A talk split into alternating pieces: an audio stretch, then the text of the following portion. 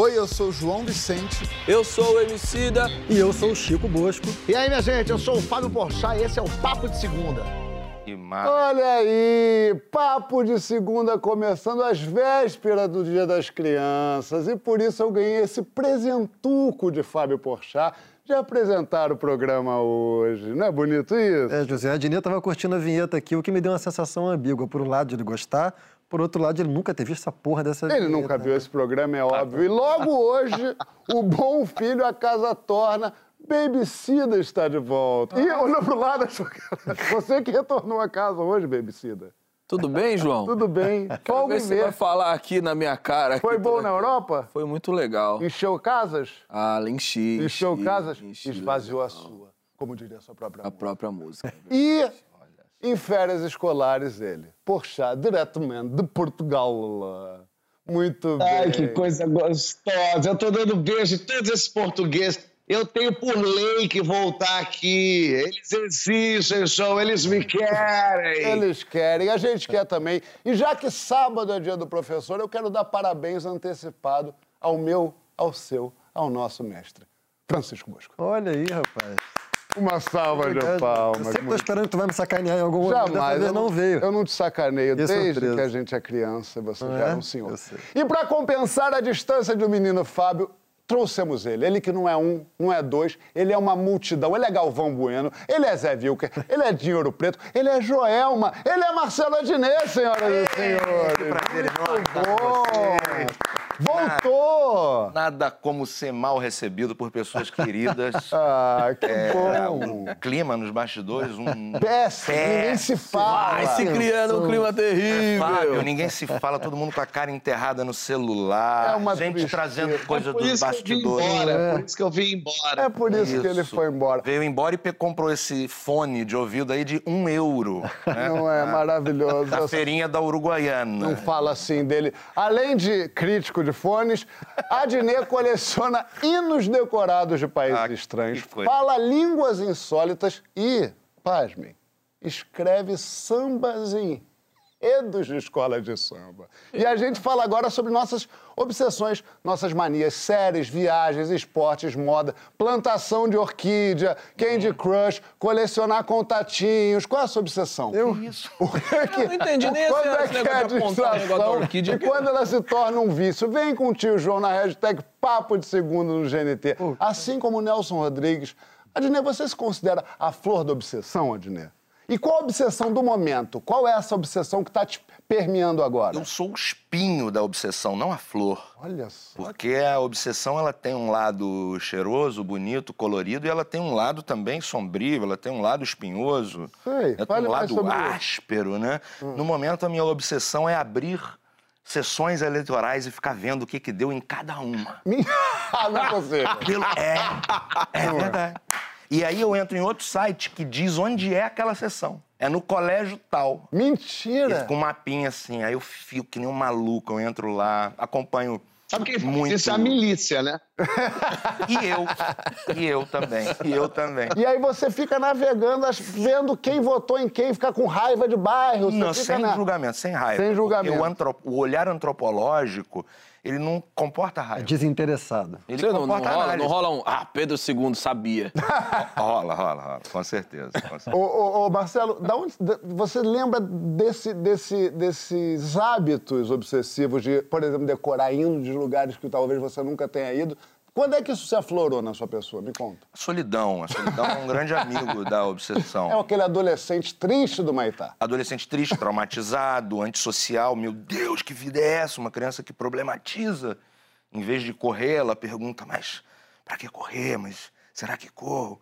E a solidão, ela leva você a diversas obsessões. Estudar coisas esquisitas, porque não tem ninguém do teu lado falando, isso não é maneiro, não.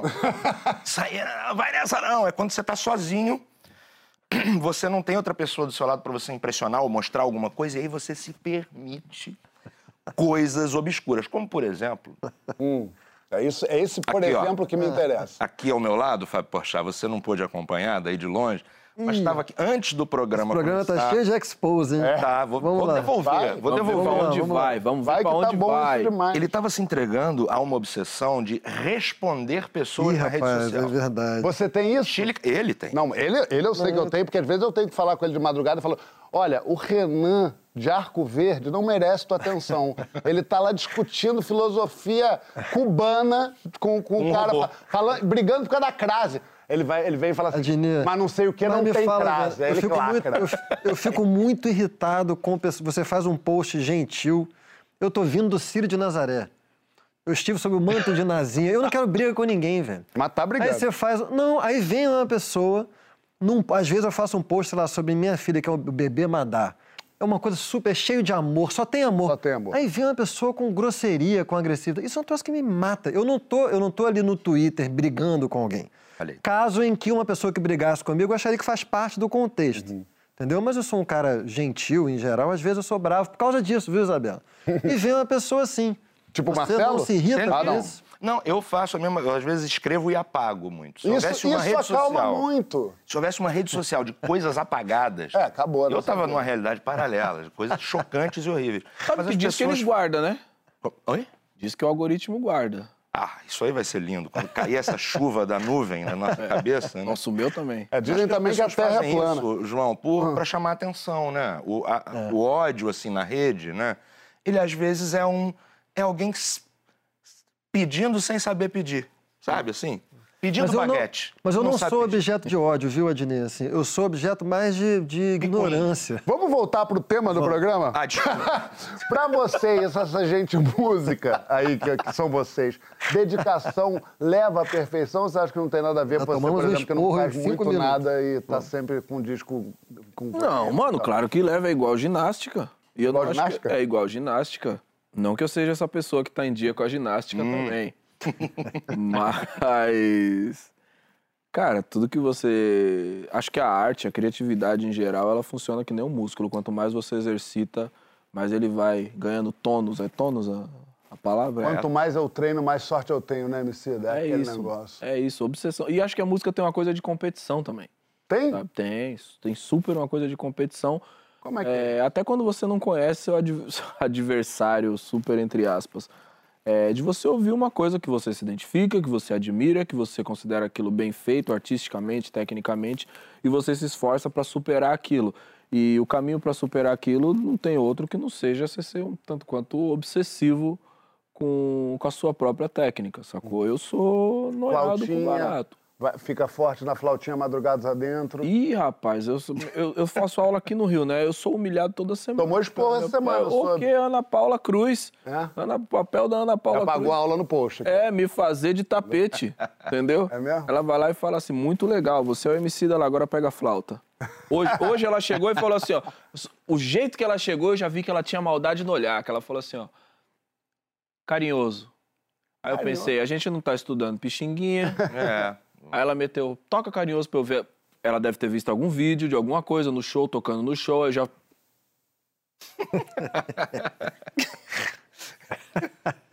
Dito e feito, eu tava tocando errado. Tava É tocando. lógico. E aí. Faltou obsessão, né? Faltou obsessão pra tocar um carinhoso bem tocado. Então, mas agora vai melhorar, se Deus quiser. Ô Flávio, me diz uma coisa, você, você acha que arrancar a risada dos outros é uma obsessão tua? Eu acho que sim. Eu acho que Ah, fazer rir virou uma, uma necessidade, assim, por muitos motivos. Desde o início, assim, porque desde lá de. Quando, do tal, do programa do jogo, que foi onde eu percebi, eu saquei que eu gostava disso, porque eu gostava de aparecer, eu gostava de chamar atenção, e percebi que a melhor forma de chamar atenção era fazer as pessoas rirem. E eu sabia fazer isso. E aí eu comecei a, a vasculhar, por isso que eu também aspirei roteirista, porque eu comecei a ir atrás da piada escrita da melhor forma possível. Como a piada é uma coisa meio mágica barra matemática, e tem umas palavras que são mais engraçadas que outras. Então, toda vez que eu estou me apresentando, ou estou fazendo uma- um filme ou uma série, eu gosto de fazer e fazer e fazer de novo, porque cada vírgulazinha que vai mudando vai tornando aquela piada mais engraçada. E você tem que chegar no ponto absoluto do humor. É. Então, eu, eu, quando faço o projeto, fico nele em toda parte, desde o momento da criação até o momento da atuação, até o momento da edição. Às vezes o, edi- o diretor já liga para mim e fala: Fábio, fechamos a edição. No dia seguinte, de manhã cedo, eu ligo e falo: olha, eu assisti de novo hoje à noite, temos que mudar. Temos que mudar, porque eu tô. Eu tô Jó tá rindo que eu tô batendo o pezinho. Não, porque você não tá vendo. O Adnet, ele já tá pegando todos os seus trejeitos. Não, você ele tá. tá, fazendo o, o assim, o assim. Você vai ver o Francisco daqui a pouco ele Não, vai você fazer não o- vai ver, que eu não vou falar nada. Eu já tô com medo de acontecer a mesma coisa comigo. Desculpa, Fafá, que ele tava aqui te Não, remedando. não, não, desculpa, Fábio, tá com gestos obsessivos. Tá com gestual. Ai, me liga. Eu tô fazendo a peça. Gente, eu sei domingo, mas não vou entrar nesse Quando eu faço a sessão dupla, eu adoro fazer sessão dupla aos sábados, porque quando eu erro uma coisa na sessão das seis, eu tento imediatamente mexer na sessão das oito para fazer aquilo funcionar. E não tem nada mais gostoso para um comediante quando você descobre uma piada nova naquela, naquele lugar que você já estava fazendo a piada e que você já quer fazer na próxima para ver se funcionou de verdade, sabe? Muito bom. Francisco, me Não diz- precisa vir, não. Não, Francisco, eu quero, eu quero que você fale com todo gestual. Se existe eu não diferença vou, entre eu vou falar assim. Não, né? fala com gestual. A diferença entre dedicação e vício. A diferença entre dedicação e vício. Acho que tem um pouco a ver com o que o, que o estava falando. Da flor e do espinho. Que, aliás, é até um nome de um samba do Guilherme de Brito, né? Aquele samba Tira o Seu Sorriso. É, Nelson Cavaquinho. E Guilherme de Brito. Nelson Cavaquinho e Guilherme. E Guilherme de Brito. É, o que, que é mesmo? A É que quem dedicação. Guilherme Dedicação e Brito, de- de- é, deixa que, que a plateia perceba a sua idade, né? Os mais jovens falam só Nelson Cavaquinho. Tem, o- tem outras coisas em mim que deixam a plateia perceber a minha É, idade, vamos até nem- Apesar de eu tentar disfarçar, mas voltando Vamos voltar à né? dedicação e vício, porque o negócio da idade já é caso perdido. Um bom tema. É, certamente tem uma analogia entre as duas coisas, né? Eu acho que tanto quem está submetido a uma lógica de dedicação, quanto quem está submetido a uma lógica de vício, está num movimento de, de precisar de mais, né? De mais e mais. Ah, mas eu diria que a, que a dedicação, ela, em primeiro lugar, ela não faz mal em si mesma se o Emicida tocar muita flauta e tiver uma, uma, uma paixão pela flauta, quanto mais você estudar a flauta, o máximo que vai acontecer é trazer algum efeito colateral. Você vai ficar com dor, sei lá, na, na por causa da embocadura. Nunca toquei flauta transversa, não sei como é que é. Mas é isso. No meu caso, de estudar muito, assim, me dá um pouco de dor de cabeça, piora a minha ansiedade. Mas os benefícios são infinitamente maiores, né? Aquilo leva a uma realização das suas potências, o que é a mesma coisa que a alegria, aquilo te desenvolve. O vício é, é diferente, né? O vício, ele não é, ele não é, em primeiro lugar, ele não é construtivo. Ele não é da ordem da autorrealização, do Nem da escolha, né?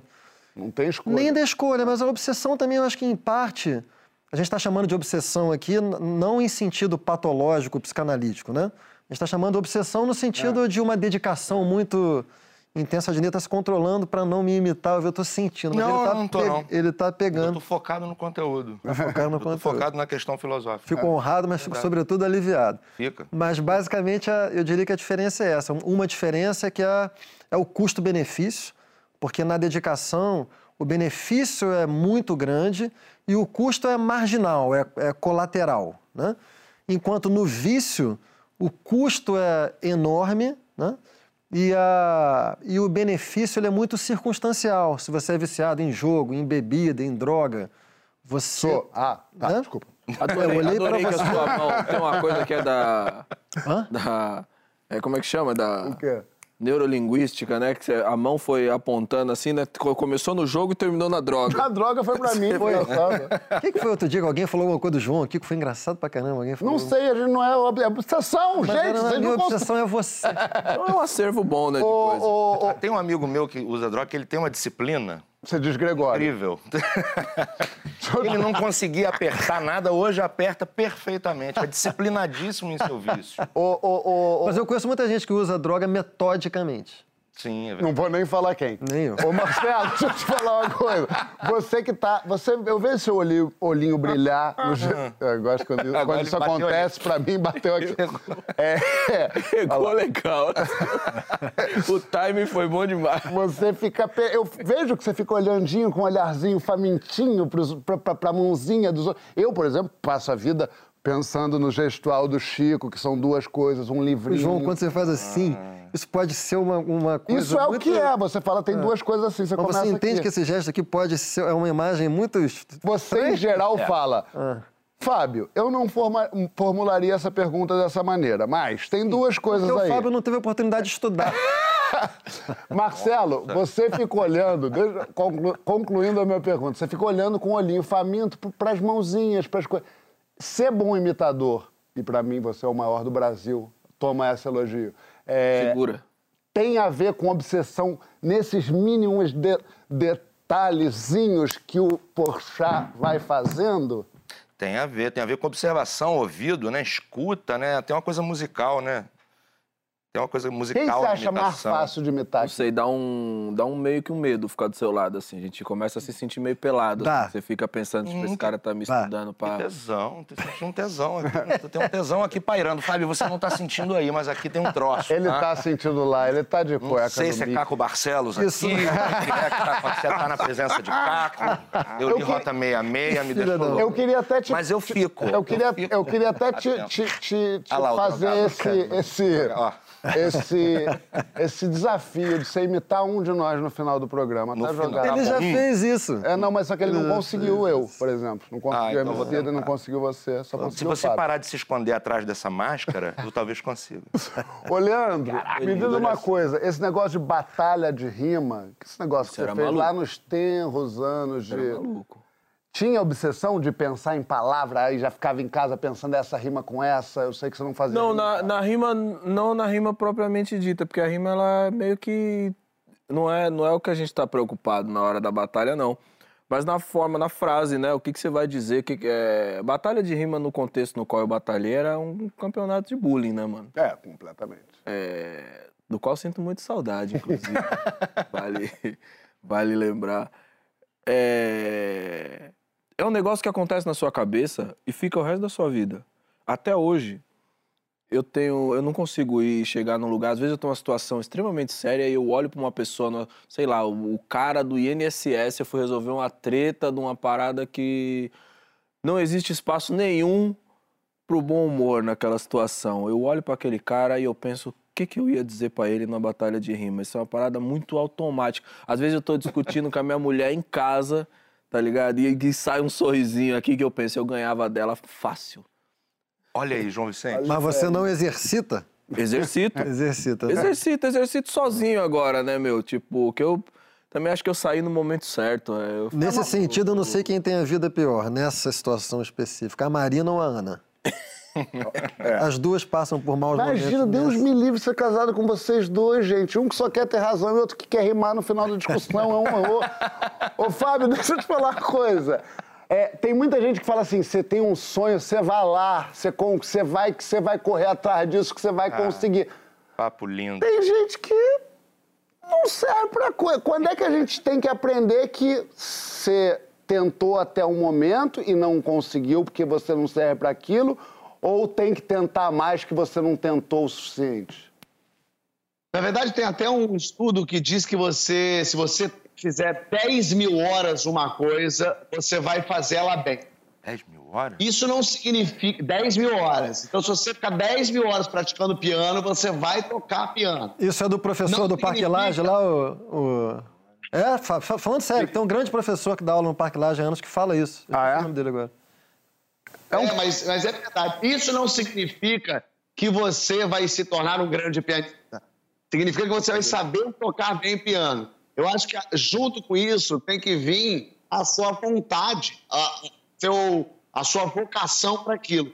Teve, um, teve também um, um estudo muito curioso, na verdade, um cara que era um enxadrista maravilhoso, amava xadrez, e aí ele anunciou no jornal: Eu quero ter uma filha campeã de xadrez. Então eu quero me juntar com uma mulher que seja campeã de xadrez E aí a gente vai ensinar nossa xadrez desde criancinha. E aí uma mulher topou. Tiveram filhos, dois jogadores ótimos de xadrez. E aí tiveram uma filha que desde criancinha ficou jogando xadrez, ficou jogando xadrez, ficou indo xadrez. Com 17 anos ela já era campeã mundial de xadrez. E com 17 ela falou pro pai, eu não quero mais jogar xadrez, eu odeio jogar xadrez. Não quero, não tenho interesse em jogar xadrez. Falei, mas você é brilhante, você é melhor do xadrez. Ela falou, pois é, mas eu não quero fazer isso. Aí é que é a questão. Você quer aquilo de verdade ou você acha que é isso que você... Ou foi isso que falaram? Ou você imagina que é assim que se faz sucesso, é assim que se ganha dinheiro. Eu acho que no fim a gente tem que estar sempre conectado com a gente mesmo e sabendo o que, que a gente quer de verdade. E talvez o que a gente queira não seja popular, não seja a coisa mais hype do mundo, mas talvez seja a coisa que a gente consiga fazer. Mas, ao mesmo tempo, você pode querer muito uma coisa e não ter o dom para aquilo, e não ter a, a, técnica, e não adiantar você querer, querer, querer. Então, eu, eu fico sempre muito dividido com vá atrás dos seus sonhos. Porque o seu sonho pode ser lindo, mas vai dar tudo errado. Eu acho que a gente tem que estar conectado com a gente mesmo e saber o que, que a gente quer e, do, e o que, que a gente é capaz de fazer de verdade. Depois de tocar 10 mil horas de, de piano, se você só toca piano bem, larga o piano que não é a tua onda. É que é isso que eu ia dizer. E quanto tempo você está disposto a dedicar a isso? O deputado Marcelo Adnet, que é direito de resposta, eu vou dar para ele. É, a gente Levantou a mão, fez discordo aqui no meio da frase. Do... Começou a fazer a conta. Eu vi na cara dele ele fazendo a conta das 10 mil horas. A Vai, gente fala. checou essa informação aqui com os nossos checadores independentes. A gente checou a informação das 10 mil horas e é mentira. Né? Exemplo, Mário Frias atuou 10 mil horas. O que, que adianta? Cara, fez. Isso nem pode falar. Isso nem pode falar. Mas não é Nenhum nome. Ele falando foi de- eleito, mas não pode falar, não pode falar. boba. Olha só, eu estou falando de artes cênicas. E vocês vieram com papo de. Vocês são muito esquisitos. Não se pode falar nem de arte cênica. O Walter, motorista do, do 438. por exemplo. Ele fica filho da puta também, Adnei. Ele é o Valtinho do caminhão 4743, cara. tá, lá entendi. fala. Concorreu em Meriti. Não, mas fala, o que, que você tem? Você acha que essas 10 mil horas não tem Não, nada eu a acho ver? que isso é uma bobagem. Você pode fazer uma coisa por muito tempo e continuar fazendo ela mal, muito mal. né? Pode fazer Exemplos. 30 mil. Ah, não posso. posso que trabalha contigo na atualidade. Mentira. Essa, essa, essa, essa coisa do, do samba enredo veio da onde? que isso? Mudou de assunto do É, nada. eu queria- Eu- O samba enredo veio de uma coisa política, né? Mentira, mentira, mentira. veio de um deputado que eu tô apoiando. Veio de uma pessoa que está aí concorrendo num segundo turno. Veio de criança, eu adorava ficar assistindo o desfile de escola de samba, achava aquilo maravilhoso, magnânimo, dava nota em casa. Era uma coisa meio obsessiva, de ficar, não poder dormir, tem que esperar a Unidos da Ponte passar às 5 e meia da manhã para dar a nota de fantasia da Unidos da Ponte, que saía no jornalzinho do Globo. Pode falar jornalzinho do Globo? Pode. Ou aqui não é o jornal do centro. Desculpa, desculpa. Aqui você tem que falar o grande jornal. É, do- do- é um grande jornal platinado do, do Brasil. Né? Plim, plim. E lá nesse jornal eu dava as notinhas e tal para as escolas. E aí eu um dia tive coragem, já burro velho, de fazer, entrar numa disputa de escola de samba, de, de samba, né? A gente ganhou no primeiro ano lá na São Clemente, minha escola do coração. Isso lá nos idos de... Nos idos longínquos de 2020. Do- Ah, 2020, foi agora. 2020, foi agora, agora há pouco, dois anos depois do Tem... Não. É, Ah, foi numa ocasião que você teve que salvar o Fábio Porchat Não, de um depois. assalto? Não, isso é tudo mentira, isso é mídia, isso é uma exploração boba, não foi um assalto, foi furto, Foi furto. completamente diferente de assalto. Marcos Veras fala que ele fez tudo sozinho, que você ficou atrás dele Veras falando... Ah! Ficou com a carinha de trouxa, com a bolsinha transversal, tava com a bolsinha transversal. Pra quem não sabe, Fábio Porchat foi ter- sobre a tentativa de, de, de furto. Não sei se é furto ou É assalto. assalto, é O pessoal assalto. sabe, João, o pessoal sabe que assistiu Que História é Essa, Poxa, que tá toda terça-feira às 9h45 Ó, aqui no GNT. isso é política. Quando foi. Isso é política, pra ele mesmo. É, né? ele, ele faz isso. Mas Isso que ele... Carnaval é um lugar popular, maravilhoso, incrível, que você encontra gente de todo tipo. E ali a estrela do lance das quadras de escola de samba, a estrela é a passista, entendeu? A estrela é o molequinho, entendeu? O faveladinho de, porra, oito anos de idade. que dá... A estrela é o gari que fecha o... é Tanto quanto a celebridade, sei lá, Sabrina Sato, né? É o gari também que fecha o desfile. Então é um lugar onde as nossas diferenças desaparecem um pouquinho, assim. Por alguns momentos mágicos, é muito legal. E o Fábio Porchat fazendo vídeo na Presidente Vargas, Com um duas horas da manhã. Um, E um turistão falando, gente, Tal isso aqui é tudo. sueco. Isso é tudo muito maravilhoso. obsessivo Por conteúdo, obsessivo para crescer like nas redes sociais. obsessivo por feedback, não dorme sem feedback, acorda querendo feedback. Feedback, bem feedback sendo colocado num lugar que nem era. A gente é obsessivo por feedback. Você é obsessivo por feedback? Menos. Eu, eu não sou obsessivo por feedback. Mas o Gosto. feedback nos guia. Os Se o feedback- MC da fizer uma música, uma, um- um- uma linha, ela não bombar, você vai investir mais nela ou a outra aqui, ai, todo mundo cantando. Eu tô aqui achando muito curioso essa coisa do João Vicente ele ser essa pessoa desapegada do feedback. eu não falei isso. Eu não falei que eu sou desapegado. Eu tô falando que eu não sou viciado em feedback. Eu não teria, eu não teria essa cara de pau. Essa última formulação já é uma João, mentira. Se eu fechar o olho aqui, Ah. se eu fechar o olho e pegar o celular de nós três aqui, Ah. colocar na mesa, eu fecho meu olho, e o da Isabela também, Ah. e eu escolho esse celular aleatoriamente, eu abro na janela que tá sua. Tem ali alguma ameaça referente a algum feedback que não foi passado. Você acha isso de mim? Ah, eu acho. Tá vendo? Isso aqui é quase uma constelação familiar. A gente fica aprendendo muito sobre si. É legal. É. Ô, Francisco, até quando Ah. é bom você ter uma ideia de onde você quer chegar? Pô, eu quero ali, quero conquistar isso. Quero... E até quando é bom também você deixar margem de improviso e saber a hora disso? Vou te responder. Antes disso, eu fiquei pensando numa coisa que o Fábio falou, que é o que você quer de verdade, né? Talvez seja a pergunta mais impossível da vida. Assim. Pra que, que você serve? Não, o que você quer de verdade? O que você quer? Acho, que- acho que a gente melhor- passa a é. maior parte da nossa vida sem saber dizer isso, assim. E temos muita sorte de saber, de- eventualmente... E a hora de escolher é muito injusta também, né? Hã? A hora de escolher o que, que você quer pra vida inteira é muito É, injusta, né? Quando É, você- assim, um pouco o exemplo que o Fábio deu dos pais enxadristas, né? É muito difícil a gente saber se o nosso desejo se formou por conta própria, por um movimento de autonomia, ou se ele é formado pela cultura, pelos pais, se nós desejamos ou somos desejados. Isso é difícil. O que, que você perguntou mesmo, João? Eu perguntei. João, essa é a minha realidade. Era bom. Fra- Francisco! Peço desculpas ao senhor. Perguntei. Peço desculpas ao senhor.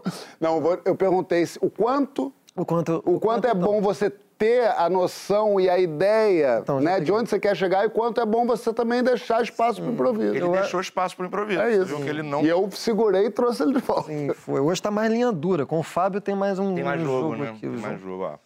É, cara, eu acho que todo mundo que tem uma tendência à obsessão, no sentido que a gente está falando aqui, tem uma tendência ao desequilíbrio. A vida é feita de diversas dimensões. Eu, particularmente, considero que o melhor caminho é conseguir equilibrar dimensões que são fundamentais da vida. E são muitas, né? Tem saúde, tem família, tem relações amorosas. Bíceps. Tem, tem, é, tem, tem, tem, para alguns mais, para outros menos. Ah, são, tem dinheiro, tem sucesso profissional, assim. E quem Botafogo na Libertadores. tem o Botafogo Calma, na Libertadores. gente, que loucura. Quem tem, Não vai acontecer isso. quem Bom, tem tendência a investir muito numa determinada coisa tende a, a desequilibrar as outras. Acho que esse é o risco maior dos, dos obsessivos. Eu, particularmente, eh, sofro um efeito colateral, assim, como eu tenho um ideal de equilíbrio e muitas vezes você não consegue fazer todas as coisas ao mesmo tempo. Tu tá, tu tá olhando sério. minha Caraca, cabeça os tá caras. pensando, É muito difícil ficar do lado do Odilei, cara. Caraca, A cara dele, é você não sabe se a cara dele é séria Coisa. Ou, ou se não é, entendeu? Vida, tá terminar. bom. Tá gostoso. você. Deixa, eu- Aqui, deixa, Não, mas é- o olhar dele é de admiração, não é de deboche. eu tô, eu tô brincando também. fazendo- Não tá, não. Eu te conheço, você tá tenso. Não tô Médio, esse tenso, médio. Deixa eu terminar, que essa, é Vai. essa é uma coisa é uma bonita de, de se dizer, assim, que é... Que eu acho que o, a procura pelo equilíbrio numa pessoa que é obsessiva nesse sentido, ela é muito difícil de ser bem sucedida. Porque se você quer conduzir as diversas dimensões da sua vida bem ao mesmo tempo, você não vai conseguir contemplar a sua obsessão. A, a sua obsessão ela exige de você uma dedicação que naturalmente levaria um desequilíbrio em outras áreas. Então, eu, eu tenho que lidar com uma frustração permanente não poder estudar o quanto que eu gostaria. Eu, gost, eu gostaria de estudar três, quatro horas de, de estudar, de ler, mais umas duas, três de piano. Mas o que, que acontece? Mas tem eu um tenho bebê. bebê Madá, que é a minha paixão, tem o Analícia, que é o meu amor, tem Yolanda e o Louro, que são também os meus grandes amores, então eu não, eu não, não consigo. Então, ou eu estou frustrado, ou eu estou ansioso por não conseguir equilibrar todos os pratinhos. Esperança gostosa, né? Estranho que você não. Você citou Louro, você citou Madá, Ana, Yolanda e eu. Enfim. Cara, graças a Deus. É. Eu achei que eu realmente tivesse esquecido Peraí, não seria a vida uma tentativa frustrada de equilibrar o inequilibrável?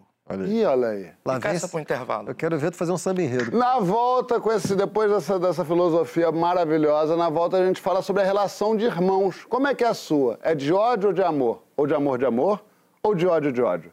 Melhor ter irmão ou ser filho único? Chama lá na hashtag Papo de Segunda no GNT. E nesse final de semana teve o retorno do Círio de Nazaré depois de dois anos sem procissão. E sabe quem teve lá? Esse meu coisiquinho, Chico de Nazaré Deixa Bosco. Antes do quadro rapidinho. Um, e- a minha câmera é aquela, né? Um a enorme. Eu queria um enorme, mandar um enorme beijo pro povo de Belém do Pará. Eu fiquei apaixonado por Belém do Pará e pelo povo de Belém do Pará. Você tá com a camisa por baixo da... Eu tô com a camisa por baixo, mas a camisa é vermelha, isso poderia criar Não, uma situação. Você leu, mano. Francisco, como é que foi por lá? Foi bonito? Cara, foi muito emocionante, assim. Eu, eu não sou religioso, né, João? Tam- Tampouco sou um ateu militante. Pois é, eu tenho esse defeito. Eu gostaria de ser, na verdade. Eu também gostaria. Mas eu não sou, e no entanto, assim, eu fui muito tocado, não só pela dimensão da cultura popular, mas pela dimensão do sagrado, pela relação que as pessoas têm com o sagrado. Então, eu realmente voltei. Cantando músicas. Músicas, eu tô apaixonado pelo Padre Fábio de Mello. Padre Fábio de Mello eu amo. Grande Beijo. compositor. Isso, calma, gente. Um verdadeiro compositor, Fábio, porque a gente às vezes convive com, com compositores medianos. Eita! É. Acontece, né, também. Esse é um grande compositor. O Círio de Nazaré é uma festa gigante com detalhes lindos que o mundo precisa saber. O mundo precisa saber mais de perto do Círio de Nazaré. Olá, papoluchos! Cá estou eu na calorosa e calorenta cidade de Belém do Pará para conhecer a festa do Círio de Nazaré. Eu sempre quis conhecer a festa do Círio. O Círio é simplesmente a maior festa católica do mundo. Chega a reunir mais de 2 milhões de pessoas na sua procissão principal. Eu vim aqui a convite da Fafá de Belém, que além de ser a nossa grande cantora, essa verdadeira entidade paraense, é também devota de Nossa Senhora de Nazaré e uma espécie de embaixatriz da cultura paraense, da cultura do norte do Brasil e também da festa do Sírio, festa que foi considerada patrimônio cultural da humanidade pela Unesco. Então não é pouca coisa, gente. Eu estou feliz de estar aqui para conhecer essa grande festa religiosa popular do Brasil. Vou mostrar um pouquinho para vocês. Vamos ver?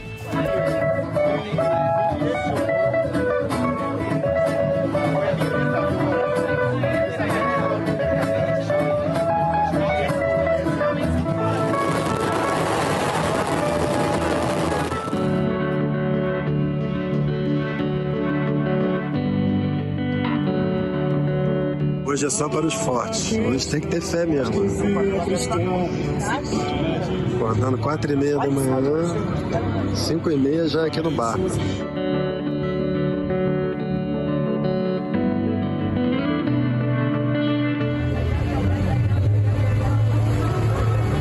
A procissão fluvial é uma das etapas mais importantes do percurso de Nossa Senhora até a igreja, que é a Igreja do Carmo.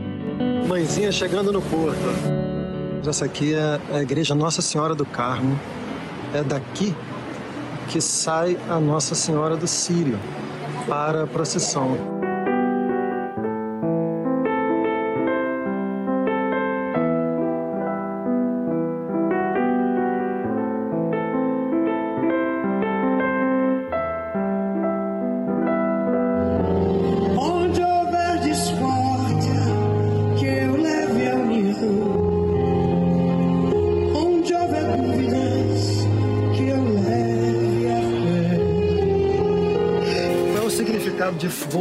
Fazer o Sírio nas ruas nesse momento? Desde que eu tenho a varanda de Nazaré, há 12 anos, eu não lembro de um círio tão intenso emocionalmente, tão positivamente intenso.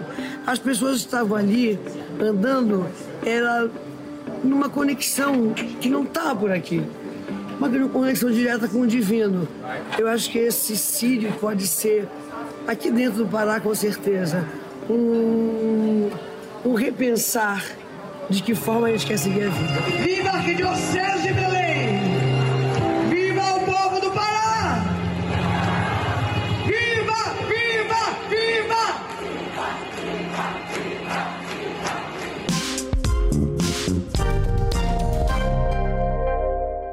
Aí a gente voltou, minha gente, voltamos hoje no com o meu irmãozinho Marcelo Adnet aqui presente. Então, presente você não me dá, né? O perfume maravilhoso que você Eu usa. te dou o presente que você Perfume de boi morto que você usa. Porco agressivo.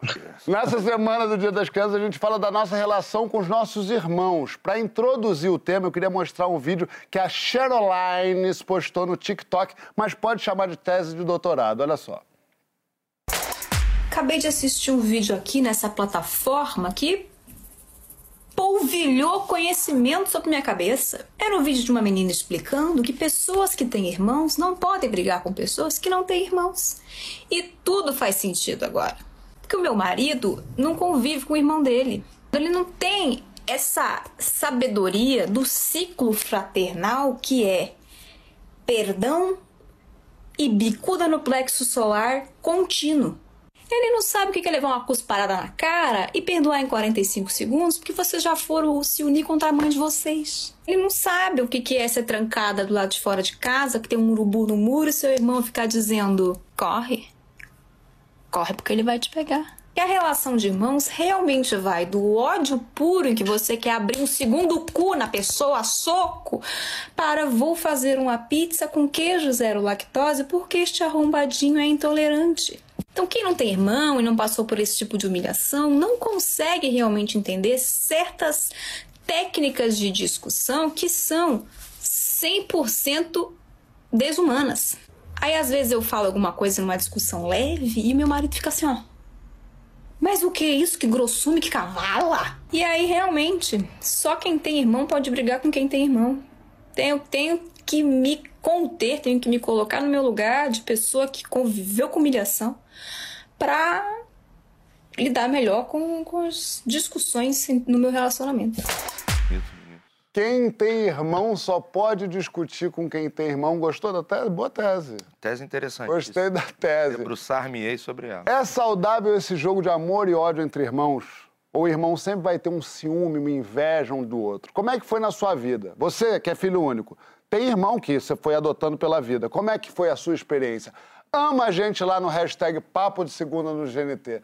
Tá certa essa teoria de Sherolines, que só que, que quem tem irmão sabe discutir melhor, brigar melhor, tá mais preparado para essa vida? Olha, eu acho que teve uma lição muito importante no bloco passado. A gente tem que ter responsabilidades. Então, eu acho que.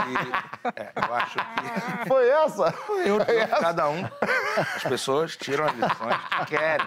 entendeu? Eu gostei demais dessa sua lição. Eu acho que eu acho que há pouca pesquisa para afirmar isso. O Ah. arcabouço científico para essa afirmação, falo isso ó, mexendo um escroto imaginário, é, é- o arcabouço para isso é, é pequeno. Agora, é verdade que, e isso eu acho que você vai concordar comigo, e pessoas que não têm irmão, né, filhos únicos, Ele já tá te imitando.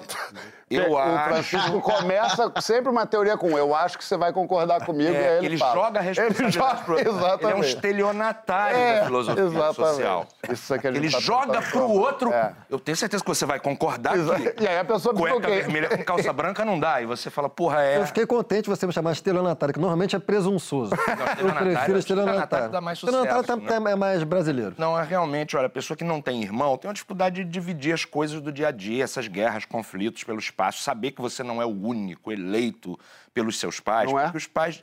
Você é filho único? Ah, não, não, não. Não? Não, não, eu sou, eu sou com um filho, eu tenho a irmã mais linda do mundo, Sim. que nasceu oito, com oito anos de diferença. Então eu sou uma espécie de filho único até os oito anos e depois eu já fui pra vida. Perdeu tudo, né? É, Não, imagina, eu só ganhei com a minha irmã. Te amo, minha irmã. Entendi. Então essa sua obsessão por beleza, corpo, é uma coisa tentando compensar. Termina a sua teoria, Ednar. É, não posso jogar pra você. Não, a minha teoria é que eu acho realmente que pessoas, filhos únicos têm menos experiência em dividir as coisas, dividir o espaço, dividir o amor dos pais, que é aquela coisa do pai te diz, você é a pessoa mais linda do mundo, e o Belo acreditou. Né? A Graciane também. É isso que eu ia perguntar, é a é, Graciane concordou. também. Mas aí, quando tem mais irmãos, ah, você é o mais bonito do mundo, e você também. Aí você ficou, opa, não sou o único, tem alguém pra dividir. Um buraco acho nessa saudável. tese, né? Eu acho saudável. Eu- saudável ter- é E saudável ter irmão. Conflito é saudável. A gente foi atrás, inclusive, de Luísa, mais conhecida como a irmãzota de Adnet. Ué? Olha aí o que. Você está no arquivo confidencial! Meu falso! Roda, Ele VT! tava merecendo um expose também. Não é possível. É?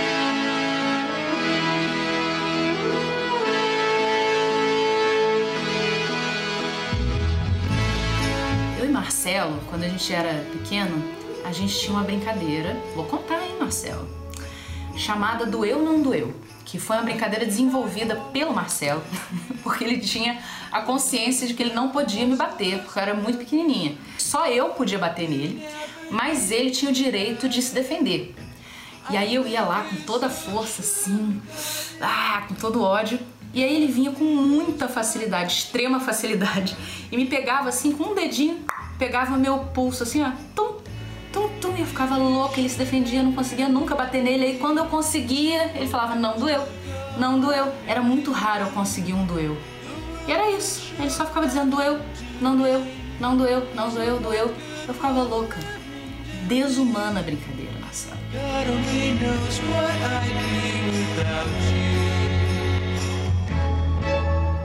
Eu acho que eu e Marcelo a gente nunca teve muita rivalidade assim, porque a gente tem cinco anos de diferença, né? E assim, hoje em dia, isso não é diferença nenhuma.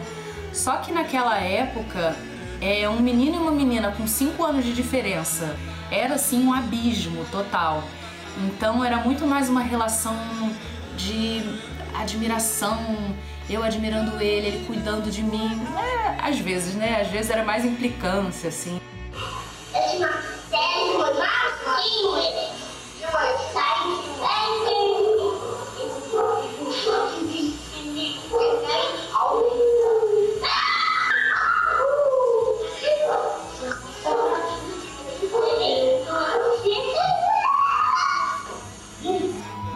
Hoje a relação mudou muito. Hoje é tranquilidade, samba. E minha sobrinha linda, maravilhosa Alice. E muitas alegrias. Uma coisa que o Marcelo sempre fala das estranhezas dele, né, de ter manias, de ter interesses exóticos, eu acho que isso me influenciou de uma forma muito positiva, de por sempre ter admirado ele, incluindo essa parte dele, me fez sempre ter aceitado muito bem as, as minhas estranhezas, as minhas esquisitices e de ter convivido muito bem com isso em mim também. E isso foi uma coisa muito legal que eu acho que eu aprendi com meu irmão. Que lindo isso, cara. Cara, Não, mas fofinha. é muito lindo o que ela falou. menos a parte do doeu não doeu. Não, a parte do duelo no duelo é até crime hoje em dia, se enquadra É, no Código ele Penal. ligar pro Faço... terapeuta, Mas mas- a coisa de, de Te as, amo, Luísa, meu amor, te amo. Minha irmã. Mais as antiga. estranhezas dele fi- fizeram eu entender as minhas. É bonito isso. Sim, a gente dividiu, eu, eu e Luísa, a gente dividiu o quarto até 21 anos de idade. É mesmo? A gente dormia no mesmo quarto, numa beliche. Eu dormia em cima, ela embaixo. E a gente, por muito tempo, não tinha ar-condicionado. Então, no verão, era impraticável dormir em cima. Porque o ar quente sobe. Então, eu dormia na sala, num colchonetezinho. E às sete da manhã o sol vinha vindo. Eu ia, tipo, arrastando o colchonete até bater na mesa. E o sol, rau, lambia, 7h40. Tinha, tinha que acordar. Isso era o Verão do Rio de Janeiro. Imagina eu com 17, 16 anos, tentando baixar alguma coisa na internet. 15 horas. Boa, bronha.com. Bacana. Se corta no bate-volta. E aí, o... e aí minha irmã tinha... que queria entrar no quarto para brincar de boneca e eu queria ver as coisas na internet. Era uma coisa muito conflituosa, assim. A gente teve que aprender a dividir esse espaço, mesmo rolando alguns conflitos e tal. Mas era, no geral, harmonioso. É, no meio, era, era bem esse ciclo mesmo, de pancadaria, de briga, de. Ah! E depois de, porra, tamo junto, estamos unidos aqui nessa parada. E a gente vai envelhecendo, a gente vai ficando muito mais amigo. A gente deixa os doeu, não doeu de lado e fica só amigo mesmo. Eu sou muito amigo da minha irmã, que ama a minha filha, né? E brincam juntas. E agora a gente, meu pai resolveu, teve dois filhos gêmeos. Agora? Há sete anos. Não, Ah, agora tá. não, faz sete aninhos. Se fosse agora, eu estaria lá. Mas. Mas agora ganhou dois irmãos novos. É uma loucura. O negócio vai pra frente. Vai Porchat um dia vai descobrir isso. Será que vai? Vai. Fica essa Ah, pergunta. Quando ele descongelar o. Tá chegando esse Quando momento. ele Todo descobriu dia a o gente- que ele quer de verdade. Todo dia a gente Vai sai daqui, dia. aquela teoria da piscina gelada, não que filho seja ruim, não estou dizendo isso, mas o Francisco fica, ele vai nesse corredor longo da Rede Globo falando assim, Fábio, ter filho muda a vida, melhora toda a vida da pessoa. Ele vai, ele vai falando, vem, Fábio, vem ter filho. Faz você esquecer da obra, Fábio. É, ótimo. O, o Cada. Francisco, Ed, me conta uma coisa, amor fraterno é uma coisa compulsória ou é construção como qualquer amor? Ah, eu acho que é muito espontâneo, João. É, é claro que tem uma coisa que é um, um imperativo cultural, né? Existe mais do que uma expectativa, assim. Existe um imperativo mesmo de que você ame a sua família. Uma pessoa que não ama a família é percebida né, como alguma coisa moralmente muito estranha. Mas, é- mas acho que o que a gente viu agora da irmã do, do Adnet, assim, fala muito sobre o que eu penso sobre isso. Assim, o irmão é um troço muito diferente, porque é, são duas pessoas que estão, que estão compulsoriamente, quando são criadas juntas, né? Tendo um conjunto de experiências ao longo da vida sob o mesmo ponto de vista. Isso as difere dos pais. Assim, eu como eu tenho três filhos, eu como pai, eu nunca vou poder saber exatamente de onde eles estão me olhando, porque eu olho como pai. Agora a Yolanda e o Lourenço, é, a Madá é mais novinha, mas a Yolanda e o Lourenço têm um ano só de diferença de idade. Então eles passam por tudo a partir do mesmo ponto de vista. Cara, isso, isso cria um laço que nada mais cria. Porque imagina assim, essa a coisa com os pais, né? Você ser Você diz filho. sob o mesmo ponto de vista. É, eles têm o mesmo ponto de vista, porque eles são os filhos. Eu sou o pai, tem a mãe, tem a, tem a, tem a Ana, tem o Marcelo, ma- tem, a tem os avós, então, não sei o quê, mas eles estão vivendo todas as etapas da vida, assim, sob o mesmo ponto de vista. E, e em relação aos pais, é um conjunto de experiências muito complexo, muito ambivalente também. Muito amor, né, pela condição inicial de desamparo, muita idealização, mas também, assim, raiva faz parte, porque não tem autonomia suficiente, os pais impõem. Então tem uma ambiguidade ali que a criança vai ter que aprender a elaborar e os pais vão ter que ajudar também, né?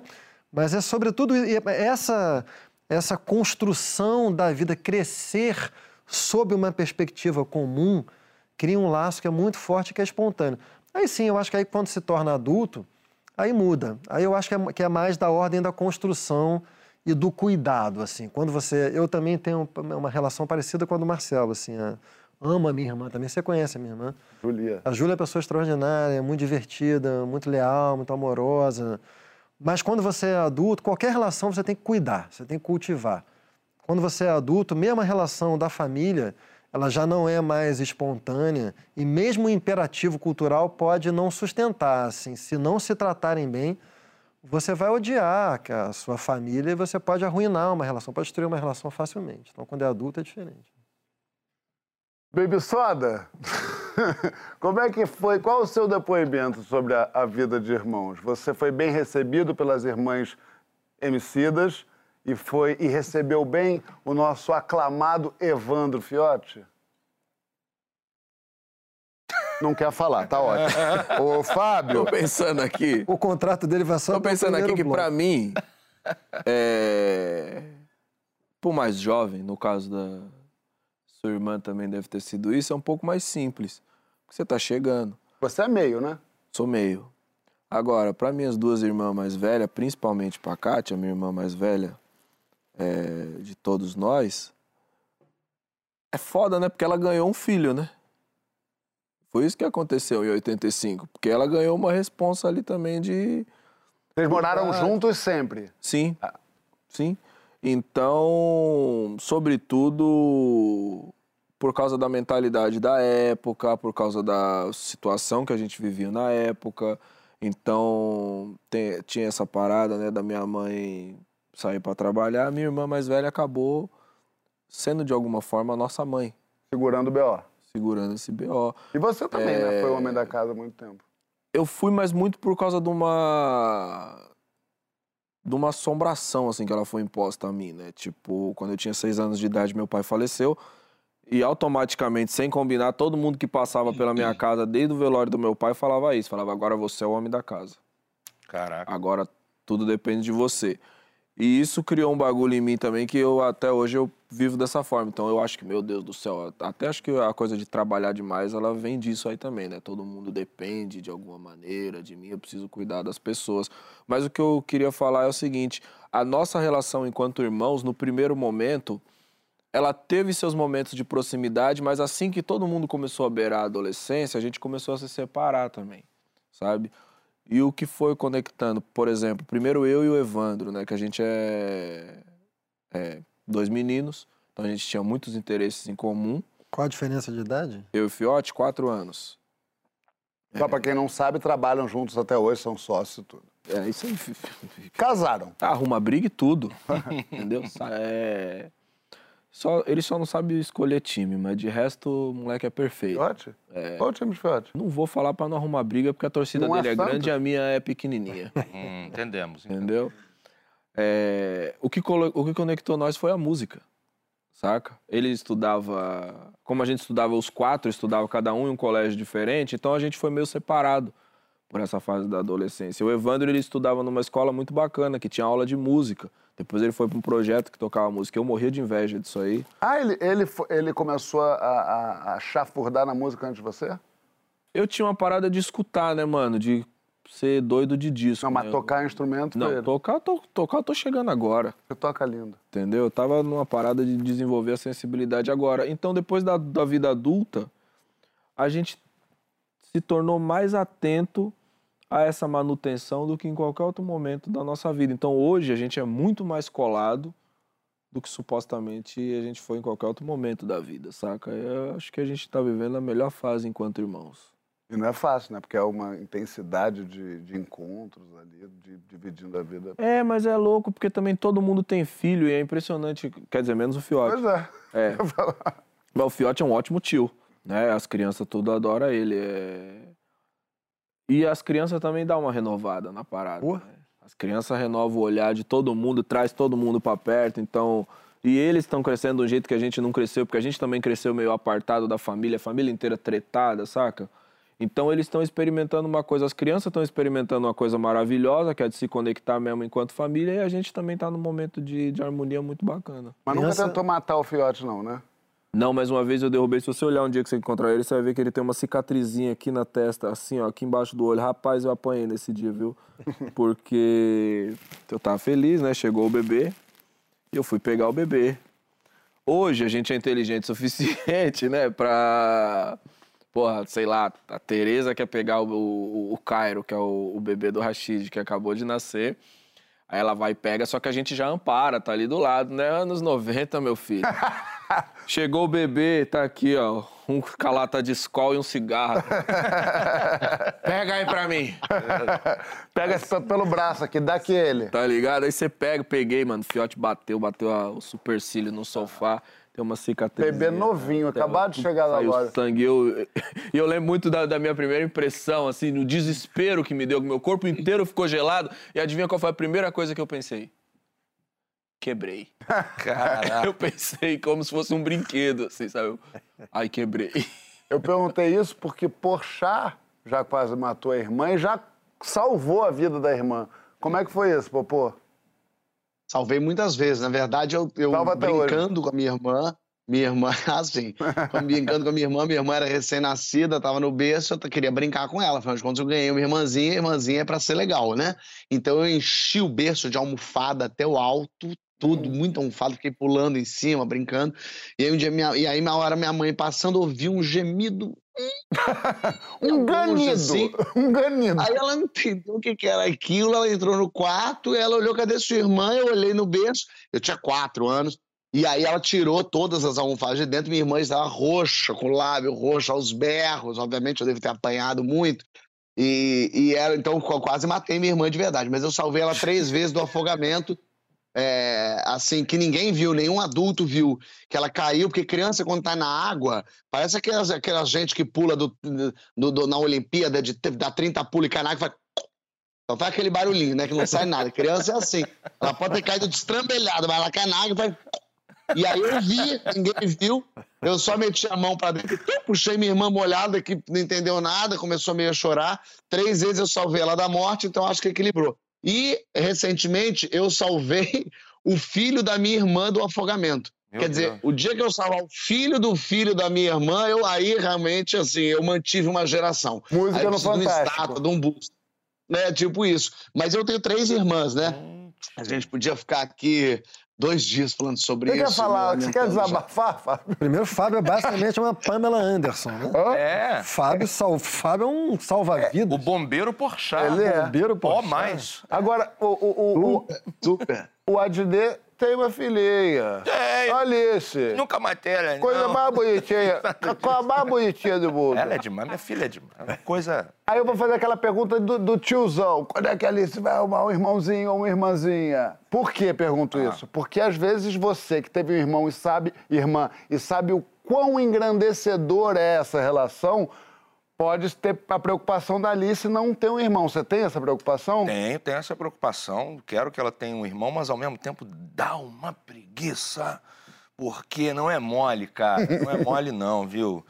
É brabo. Eu Não achei quero que era fa- ótimo ter Gente, vamos filho, cortar achei o Porchat, eu não quero que faça isso. Não, não quero falar isso na... Super bacana, caramba, hein? A produção tem como cortar o sinal do Porchat um pouco? Não pode falar nem de política nem de irmão. É isso. É. Porchat. Aliás, ai, quase falei aqui. Calma, não fala. Tava as duas coisas numa coisa só. Não fala. Você agora quer ter um outro filho que é um garotinho. não, é política. Para! Vai, me... Ô, ô, ô, Adnet, me fala. Você tem... mas, mas, mas dá um trabalho, É, mas, mas é mas é por ela, não é por ti. A gente não quer já ir fazendo a criança. Fala, Oi, não, desculpa. fala. Eu queria muito, mas é uma coisa cansativa. Por exemplo, domingo pra mim e sábado tinha uma cara assim de ah, é descanso. Tá domingo e sábado é vagabundagem, né? Mas não, agora domingo e sábado é o terror, porque não tem babá. É e domingo e sábado é drama total. Jogo do meu time eu não vejo direito, também que o Botafogo até tem ajudado, mas agora melhorou, agora melhorou. Agora o Botafogo tá exigindo que eu veja. O Fábio não vê mais Vasco, porque, né? Mas segue, você tava falando da irmã, da filha, né? O que mais? É Falar um isso que me pega, sabia? Da, da paternidade, da Mas é maternidade. cansativo, cara. Não dá pra mentir que é cansativo. pra Sábado e domingo. É, é- é não poder simplesmente existir. Eu gosto tanto só de existir. De sentar no quando sofá e você- existir não, no quando sábado. você não tem filho, você é um bosta. Por quê? Porque você fica perdido nas suas dúvidas de bosta. Não é dúvida, é prazer. É, dúvida. Pô, eu vi que eu tomo chopinho, você tomou chopinho? Ô, pô, eu fiquei em casa, eu vi que eu comecei a botar gata, saí com a gata, marquei com a gata, eu vou fazer um chopinho, porra, tô cansado, peladinha. Vou dar uma dormida, vou dar uma chapada antes da peladinha, de repente, pô, se fizer sol, dou um tibum. O cacete, rapá! Vai limpar cocô, vai trocar fralda, vai- vai lá, rapá. Ah, mas eu- Isso é que é, bo- isso é Pô, bom. eu vou no shopping, Eu não tô entendendo. essa Ele tá falando assim, Porra. pô, tu fica que nem um babaca tomando chopinho, jogando futebol, encontrar com os amigos. ainda, porque você tá preso nessa máscara. pra concorrer com a beleza da sua irmã. Quando você superar isso, você vai entender que a dúvida existencial, professor, Manda. a dúvida existencial, poeta, é a seguinte: é uma coisa que nos traz um desequilíbrio. Então, quando você não tem que pensar, você não tem que pensar, o pai não pensa. O pai sai todo cagado, vomitado, cagado, com roupa toda horrorosa, com co- com as cuecas envelhece, entendeu? Mas você cumpriu tua missão. O solteiro não sabe o que tá errado. Que maravilha. Olha, você me convenceu. Eu vou sair daqui vou É, fazer um filho. Quando você ficar desprendido dessas vaidades, de leg day, leg day, você vai só... É, leg day. Ô, Francisco Bosco, Só dar um recado, mulheres, ninguém responde DM hoje à noite. Tá um dia perigoso. O moleque vai sair daqui fértil. eu tô com o útero coçando. Francisco, deixa eu te perguntar Diga, uma coisa. É, é normal ter inveja, competição entre irmãos? Quando é que isso vira meio um troço perigoso, doentio, quando, até quando isso é saudável? Tema bonito, eu acho. Absolutamente normal.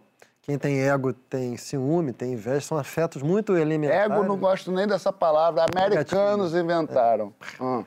Mas, cara, uma coisa curiosa que eu, que eu observo lá em casa, na relação entre a Yolanda e o Lourenço, que tem só um ano de diferença. Né? Badá é diferente que é um bebê, então tem um pouco o que o Emicida estava falando, assim, eles são quase... se sentem mais responsáveis por ela, assim, cuidam do que competem, né? Mas o, o que eu sinto, cara, é que tem uma coisa que é...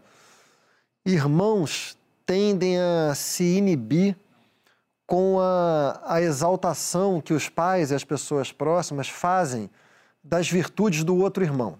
E... Isso é uma coisa que é perigosa, assim. Às vezes... Você toma esse cuidado, com certeza, muito. Eu não tomei imediatamente, não. Assim, eu- a coisa, quando eu comecei a ver que a coisa estava que eu me dei conta. Mas eu e todas as pessoas ao meu redor contribuímos para a criação de uma, de uma situação ruim, assim. Por exemplo, a Yolanda sempre foi muito inteligente de uma maneira tradicional. Gosta de estudar. É CDF pra caramba, assim, e tal. Sempre gostou de livro, tal, não sei o quê. Ele- eu, eu gosto que ele vai falando aí, Holanda gosta de estudar o olho quase enche Parece que d'água. É. Eu gosto mais de falar do louro. Porque o, o louro é muito inteligente de uma outra maneira completamente diferente, mas ele, como ficava ouvindo o tempo todo, Holanda é inteligente, Holanda é inteligente, ele, eu tive a sensação assim de que ele foi se afastando daquela qualidade, porque ele sentia que aquela era uma região que se ele fosse habitar, ele perderia. Então, acho que tem uma tendência entre irmãos de, de se inibir lá onde o irmão é exaltado. E aí ele se especializa naquela virtude pela qual ele é reconhecido, o que, por sua vez, provoca o mesmo efeito no outro irmão. Então, o Lourenço, que por sua vez sempre foi muito carismático, sociável, fez, e era muito exaltado por isso, aumentou a timidez da Yolanda. Eu não gosto dessa, dessa palavra assim. Uma certa tendência à interiorização da Yolanda, porque ela também não conseguia competir ali. Com o tempo, quando me dei conta disso, até conversei com os meus pais, assim e tal, e para poder esvaziar um pouco isso, a parar de exaltar sempre me- a mesma virtude na mesma pessoa. E com o tempo também as coisas vão melhorando. Mas o que eu queria falar do Lourenço, é uma coisa muito bonita que aconteceu, assim, de... Essa história é bonita. Na- na- o, o Lourenço entrou na alfabetização no primeiro ano da pandemia, então não teve aula. Então ele não, não teve como se alfabetizar na escola. E eu tomei para mim a tarefa assim de alfabetizá-lo. E meio estupidamente, assim, ele tinha uma, uma dificuldade por conta disso, já provavelmente que eu estava falando da coisa da inibição em relação à irmã, é a minha hipótese, né? Devia ter uma dificuldade maior ainda em relação à intimidação comigo, porque mora numa casa, tem uma biblioteca enorme. Então a dificuldade dele na minha frente eu acho que era mais forte. E eu, que, que, que sou professor na vida, fui para ele o pior professor que ele poderia ter, porque eu projetava ali o meu narcisismo e me, e me irritava com a dificuldade dele. Eu tive uns dois meses assim de tormento meu, Eu vi isso. mas sobretudo dele. Eu, eu, eu, eu, eu fiz, provoquei muito sofrimento. Eu tô indo porque eu passei pela mesma coisa quando a história Cara, horrível. aprender Não, mas tabuada. eu, le, eu, le, provoquei muito sofrimento eu nele. lembro de você assim. passando por isso, eu lembro dessa época. Mas aí eu fui me dando conta, assim, do o papel que o meu narcisismo estava exercendo naquela coisa horrenda. E, cara, isso foi me, me educando pro, pro meu narcisismo e, e fui concluindo que o narcisismo é talvez a pior tentação da experiência parental. Quando eu fui entendendo isso, cara, eu fui ensinando ele de outra forma, Marcelo, assim.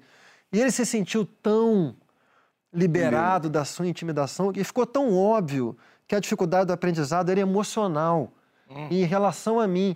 E quando isso quebrou, ele decolou, mas decolou de uma maneira que ele não só aprendeu a ler, ele aprendeu, sobretudo, que ele podia dizer para mim que ele não gosta de livro. Teve um dia que eu estava fazendo um exercício com ele que tinha uma pergunta assim no exercício. Diga qual o livro que você mais gostou de ler. Tal. Ele virou para mim e falou assim: Papai, sabe que ler não é o meu forte. Né? Eu falei, cara, graças a Deus, velho. Eu te amo, moleque. Ou seja, se for elogiar seus filhos, elogie em particular. É, e O pega- outro não ouvir, né? Tipo um Pega- correio elegante. E pega leve, né, Difícil, né? Marcelo? Difícil, e né? para terminar, que tô falando demais, mas pega leve, assim, não fica muito. Elogiar também demais é uma coisa perigosa, porque a própria criança ela, ela tende a ficar com medo de experimentar Porque ela Vou pode... jogar no certo. Aqui, Vou jogar no aqui certo. eu me garanto, eu vou Aqui não eu sou o mais bonito do mundo Aqui aqui, eu sou mais em bonito do casa. Lindo depoimento, Francisco. Eu lembro, eu lembro da sua eu agonia disso. É, eu lembro de você ajustando cada pontinho. Muito bonito, cara. E na volta, minha gente, a gente reverbera, a gente repercute nessa, e mano. fofoca sobre uma pesquisa científica que correlacionou imagem de Bem fora que eu pênis tenho uma profissão. com a personalidade dos seus donos. Rapaziada, Fábio, com Deus aí, ó. Eita! Pera! Pera! Tem, tem correspondência mesmo? Não é sacanagem, não é Fábio Porchat, não, é ciência isso aqui. Vai lá na hashtag Papo de Segunda no GNT e conta a tua experiência enquanto o Porchat dança e, e, e Emicida fica nervoso, porque ele vai ter que falar. Ele vai ter que falar. A gente já volta. Ai, Fábio, por favor, Fábio. Ô, amizade, tô aqui com- na barraca da Lili. A Lili vai explicar um pouquinho pra gente aqui as coisas que ela tem. Vamos lá, Lili, diz aí. Olá, gente. Olha, eu tenho muita novidade, né? Até pra você também que tá solteira, quer chamar um amor maravilhoso. Eu tenho o Chama Marido Rico e o Velho da Lancha. Porque, claro, arrumar homem pobre é pedir esmola pra dois. E também tem pros homens, viu? Não tem só.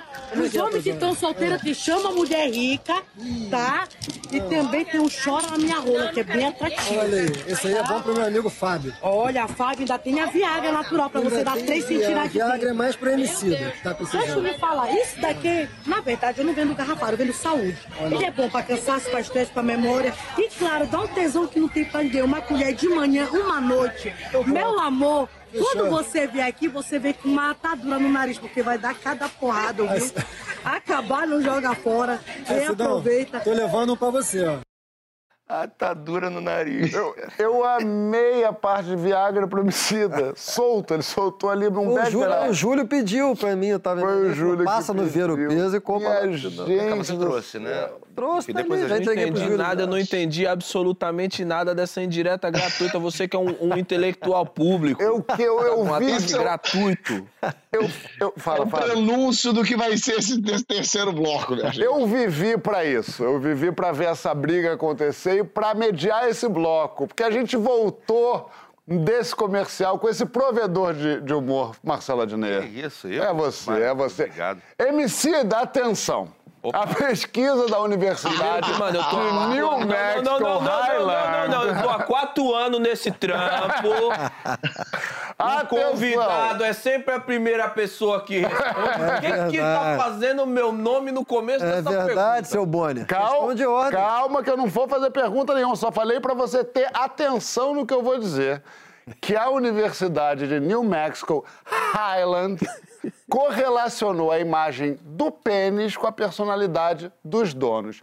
Sim, Emicida, é Temos isso VT, mesmo. Temos. VT. E os pesquisadores descobriram, por exemplo, que homens com pênis grandes e pelos pubianos aparados são vistos como os mais atraentes, mais abertos às novas experiências. Por exemplo, quando, quando o- os que têm o membro mais pititico, por exemplo, são vistos como os neuróticos. Nossa, por que será? Não sei também. Por que será, hein? Você, você concorda com isso? Tá dentro dessa amostragem ou fica pra margem de erro? Margem de... A gente comenta essa maravilha da ciência e debate por que, que ainda é tão difícil para o homem falar abertamente das neuras com o dito cujo, minha gente, e cuidar dele como se deve. Quais cuidados você considera essenciais e o que, que você acha que é meio frescura? Debate com a gente no hashtag Papo de Segunda no GNT, Ad Night. Aí eu te pergunto, Vem, vem, de vamos lá. acordo com Vamos essa começar. vamos Vem, pai, vem, pai, vem. Vamos aqui. De acordo com essa pesquisa, você é um cara mais atraente, mais extrovertido, mais aberto a novas experiências ou você é mais neuroticão? Um cara mais, um cara mais difícil? Como é que você se enquadra? Primeiro, eu queria expressar a minha imensa curiosidade sobre o método dessa pesquisa. Eu gosto disso, quero, quero saber. Imaginando Partilho a, da dúvida também. né, a fila de, de voluntários. E a, né? e a pessoa fazendo aqui, E a ó. pessoa avaliando, dá uma olhada. você, você é um cara que... Caceta que- crachá, caceta crachá. Você Você, olha pra caceta da erros. pessoa, olha, fica encarando a caceta e faz perguntas, né? Ah. Você é extrovertido, você é isso, aquilo, dependendo da... você vai avaliando. Mas tem um signo, hein? Esse pau é de Isso. Ares, hein? Esse pau é de Ares. Dependendo da palpitação, do latejamento, você faz as Que suas isso? análises. Ah. Tem um- eu Agora, gostei, olha, tem um problema de metodologia aí. O pau grande, né? O pau grande, aparado, não sei o quê, ele é um pavão, né?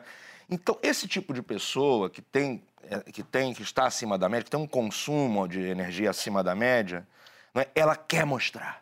É que nem o cara que tem o abdômen sarado, o cara tá sempre sem camisa. O cara, o cara que é sarado, tá sempre. Tu fala, porra, tá um puta frio, o cara tá. Não, eu tô sem camisa, brother. O cara tá sempre. João Vicente, quando bota aquele. Se eu soubesse o trabalho que cavada, ó, aquela camisa cavada, ele vem até. Chama aqui, regata. Marcelo. Regata. É que eu não sei, eu não uso essas porra, entendeu? Porque eu não tenho o braço. Eu- tu vai num jogo do Botafogo de regata. Não, olha é que, só, é, aí é é seguinte- que a imagem é outra. Tá bom. Aí é o seguinte: o cara, já que tem a coisa mais tímida e tal, ele fala, bicho, é. Porra, difícil pra mim. Eu não quero ficar nessa situação em que eu tô nitidamente, visivelmente em desvantagem. Esse cara, inclusive, quando ele vai fazer xixi no mictório, no banheiro público e tal, ele dá uma leve olhada pro lado, não por prazer, por curiosidade, mas pra falar, será que eu tô tão abaixo da média assim? Então, curiosidade. E ele comemora, fala, Eu eu aqui do é. lado. Mas a gente sabe que a gente no, no banheiro, assim, no, no, no- vestiário, por exemplo, é, não manjar rola é dificílimo. Porque você tá ali numa pesquisa de mercado, quer Não quer ou acho, quer não acho. Fale por si. É, é pra mim, então. Fale por si. Porque você tá ali, você olha ali, é, tem um, sempre um pauzinho aqui embaixo falando, olha aqui, hein? Como é que você, eu não, tem curiosidade? Isso. É, isso eu não sinto, não. Não tem, não? Não- Curiosidade, Sério? cara, eu, tenho, eu fui com uns amigos tomar banho de cachoeira, eu fui pra Serra do Cipó. E a gente tinha, ah, vamos tomar banho de cachoeira Ih, pelado. ó. Tinha essa coisa. É assim Mas que a- você descobre as coisas. É. Ah, é isso, brodagem, uma brodagem linda. Até hoje. Quem era o elenco? Me diz assim. Não tem ninguém que você conhece. Alguém político? Mas até hoje eu associo, talvez, eu penso no amigo meu, eu penso na caceta dele. Depois, É? Assim, ah, o Pablo aquela caceta simpática, assim, meio. Você já recebeu é, é, é, é, considerações sobre a vossa caceta? Com certeza, já Feedback. Feedback. Feedback. Feedback, feedback. Quais são os Eu não vou fazer isso aqui. Me não. fala, É uma um- coisa um. muito indelicada de fazer no ar. Se preserva. Mas feedback tem feedback. E eu ia citar um que é... Ah, eu fui em Portugal. Aí, Porchat. Tem um lugar em Lisboa, tem uma boate super famosa em Lisboa, que tem os banheiros Lux. abertos. Lux. Não era uma boate que era um prostíbulo. Ah, Uma é, luz vermelha. Luz Ah. vermelha? Talvez. Na- casa, na- casa na- Amor, na- Casa do Amor. na Rosa. É, men, é, Casa da Rosa em Laranjeiras, é. querido. E aí é o seguinte, aí você faz... tem um banheiro que é aberto, você faz xixi lá, o banheiro tem uma... As pessoas estão olhando ali. Eu fui fazer um xixi nesse banheiro e aí uma gringa, chegou uma inglesa, chegou, olhou e falou, oh, oh, nice dick. Oh, nice. Nice dick, belo pau, no é caso. isso, é bonita a tradução. Não, pessoal, depois de pós, coloca essa legenda amarelinho, fica lindo. Isso.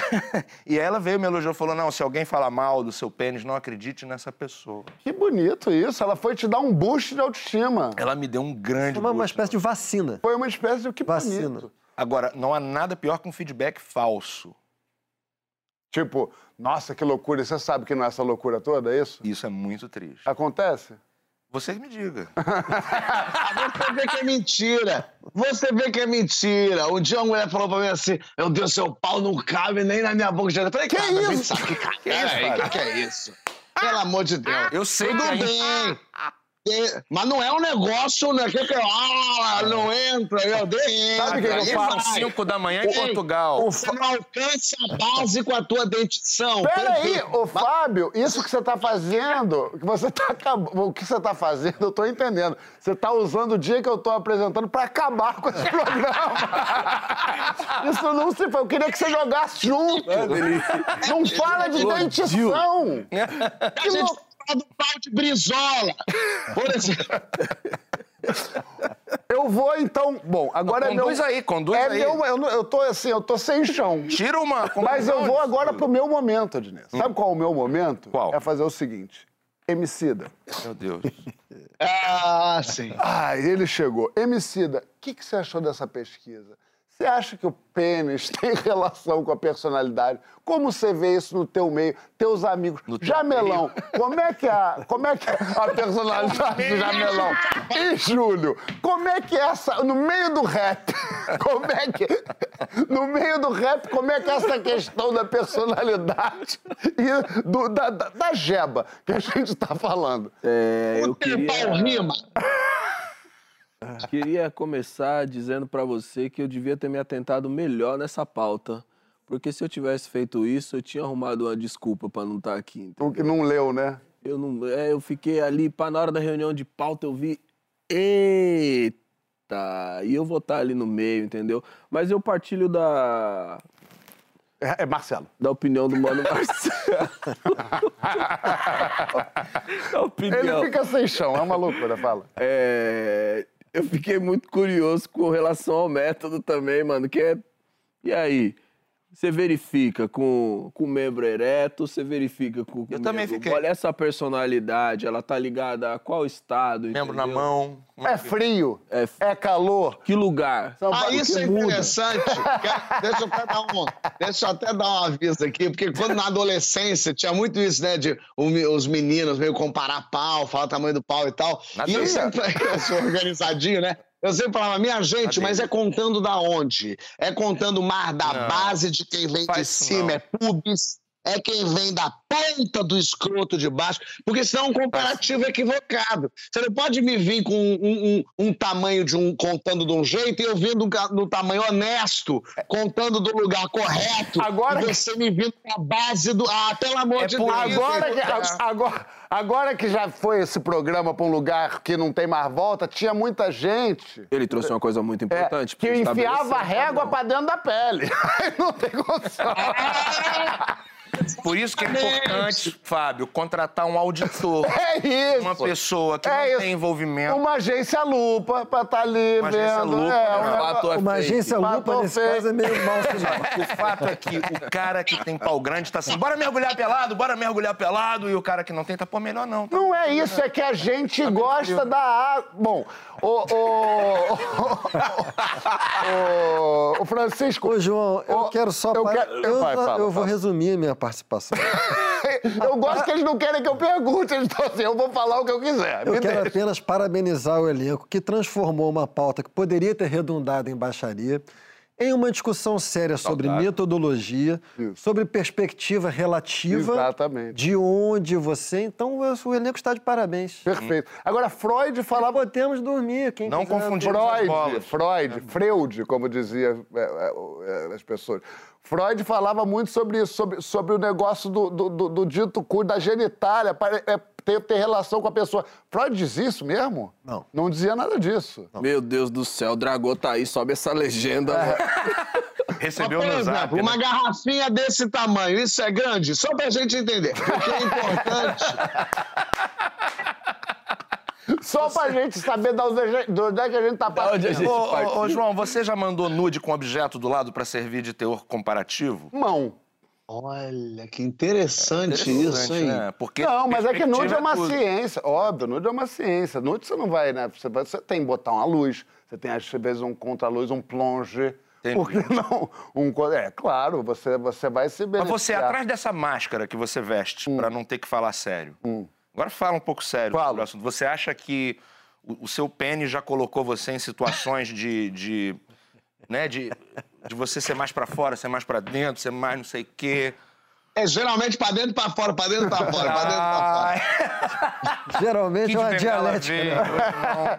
Eu gostei dessa. Acho que não, acho que nunca me colocou numa situação que o, o- o- meu, minha genitália né, fez com que eu tomasse algum tipo de. Já te colocou em contrário, né? outras, né? Você que acaba colocando ele em situações. Exatamente, Né? eu acho que eu sou mais culpado por uma vida triste que ele leva. Eu acho que é mais por aí. Por que já te colocou em uma situação mais. Não, não, tô só. Eu, você não precisa rebater a pergunta. Você pode responder ela com tranquilidade. Não precisa. Ela não é uma acusação. Fica tranquilo, cara. Conduz aí de boa, fica tranquilo. Mas você não concorda com essa, com essa, com essa pesquisa? Você acha que não concor- tem relação nenhuma? Eu tô concordando aqui o tempo todo. Então você está questionando a metodologia. Não, eu não concordo, eu eu não concordo. Não concorda? Não. Concordo. Eu não concordo. Eu acho que tem relação. Falou eu médio, falou pau eu desconfio. Achei que era falou pau médio. Muito fácil Ah. pra quem tem pau Mas você falar. desconfia do quê? Personalidade, tamanho? Muito fácil pra quem tem pau médio isso? falar. É, mas Foi a frase dia. é muito É fácil. frase Deixa o irmão falar, deixa Fala, o irmão fala, falar. fala. Personalidade, tamanho, Chico. seu Eu problema. desconfio de estudos em geral. Sabe quando a frase começa, estudo mostra, né? toda vez que Danilo e Dani Garuti mandam isso, você já sabe que eu vou olhar torto. E tem New Mexico. Tudo de New Mexico mostra, Highland. isso aqui. Pra mim, isso é meio analista de Bagé. Se a, se a metodologia for a cena, Desacreditando. desacredito muito de estudos, assim. Me, me parece... Os caras não têm uma doença pra resolver lá, né? Eu espero, eu espero. Não é? Não tem Eu- Mas Eu peraí, já digo isso em minha de- rapaziada, em minha vamos aqui, defesa, vamos eu não medir tenho rola e pau ver como é que tá o engraçado. temperamento da rapaziada. Você tem É um que pau, fazendo você tem pau engraçado, Estados sim. Unidos. Um pouco. Pau com Não, eu não tenho pau engraçado. Eu sou de esquerda e meu pau é de centro. Então, assim, a gente tem que conversar. Um, Pode. um dia um amigo meu, na adolescência, falou pra mim assim, Fábio, eu não sei se eu tenho pau grande. Eu falei, então não tem. Porque quem tem sabe. Tu já viu um cara de, de pau pequeno, por exemplo, falando: Olha, galera! Bora, bora ficar geral pelado! Bora aí, porra! Bora zoar geral pelado! Tá pequeno? Não, não vê. Entendeu? Então, Não vê. Esse animado, em geral, tá se garantindo em qualquer coisa, né? esse animado cortou os cabelos, né? Cortou os cabelos e é mais Gente, aberto a experiências. E ó, e quarta-feira no Saia Justa, formas de xereca. Vocês já já vão falar. O Fábio tá cinco horas na frente no fuso, ele tá um pouco mais avançado. Ele já tomou um drinkzinho. Ele tá no horário do? Miele, fantasia. Tchá, tchá. Coquetel. Coquetel. Gente, né? eu Miele acho que foi. Eu acho que quando fez coquetel, eu acho- tem mais alguma coisa pra falar? Porque eu acho que Eu, assim, eu quase agora, falei sério, eu quase falei sério nesse bloco. agora eu acho que é sair cada um ligar pra quem conhece do GNT e tentar. Quem quiser engravidar hoje do João é o dia. Peraí, Prepare-se. Dragô, peço desculpas. Quem estiver é... ovulando é o João. É, é eu, eu tô, como sempre. Bela, peço perdão a todos aqui reunidos. Foi um, foi, não era pra ser assim. ele Morreu no segundo bloco. É isso, gente. Acabou. É com dor no meu coração que a gente termina. Fábio, fica aí. Tá bom daí. Fico. Gostei. Eu fico, então. Eu fico. Semana que vem eu vou ficar em Portugal, então. Você segue. Tá bom, então fechado. Eu vou te mandar a bem. lista, viu, Fábio, de coisa pra você trazer Gente, vocês tá sabem que, ó, Me aguarde. e se abrir a janela do Fábio ali, ele tá em Copacabana, vocês sabem, né? Que ele tá aqui, ele só não tá afim de vir. Ele, ele A só, janela tá fechada, Pô, que ali é Nossa Senhora de. Copacabana. ele só quis uma Eu enviei ele no. Bibi Lanches. Sim, é verdade. Adnight. É Bebê Lanches e Bibi demais. Um Quer abraço. virar carioca, aprende a falar. Tá? É Eu verdade. tô tentando converter ele no carioca. É sério, então tem essa é um diferenciação? Isso eu não processo. sabia. É Bibi, Ah. Bibi Sucos e Bebelã. Bibi Sucos e Bebê Lanches. Queria pedir desculpa a E por favor. toda a população fluminense aí. Você Agora quer agradecer a, a, a, a Adnight? Claro, Adnight, muito obrigado por ter vindo aqui. Uma salva de palmas. Uma noite incrível. Obrigado, irmão. Maravilha. Muito Pessoas obrigado. maravilhosas. Deixa eu só Deixa. falar coisas lindas Fala agora. Osmar Prado, 15 minutos falando. Sobre democracia, perigos. Não, mentira. Prazer estar aqui ó, com vocês. Maravilha. Fábio Porchat, aproveite Copacabana. É muito legal. Na próxima, quero. Se de verdade, pede pra ele fazer de janela aberta pra vocês verem a mágica acontecer, tá? Prazer estar com vocês. Essa audiência qualificadíssima. A reprise vai ser bem melhor. Obrigado, Marcelo. E é o seguinte, para terminar, aviso importante, já estão as- abertas as inscrições pra, para o prêmio Movimento LED, Luz na Educação, iniciativa da Globo e da Fundação Roberto Marinho. Quem vai destinar mais de um milhão de, desculpa, um milhão de reais para iniciativas que estão inovando o setor educacional e que promovem a transformação reais com novas formas de ensinar e aprender. Tem o QR Code aqui na tela. Tem o site também. Olha aí, oportunidade para você. Corre lá e se inscreva. Feliz Dia das Crianças. Bom, feliz Dia dos Professores para a Franciscone. Um beijo e sema- até semana que vem.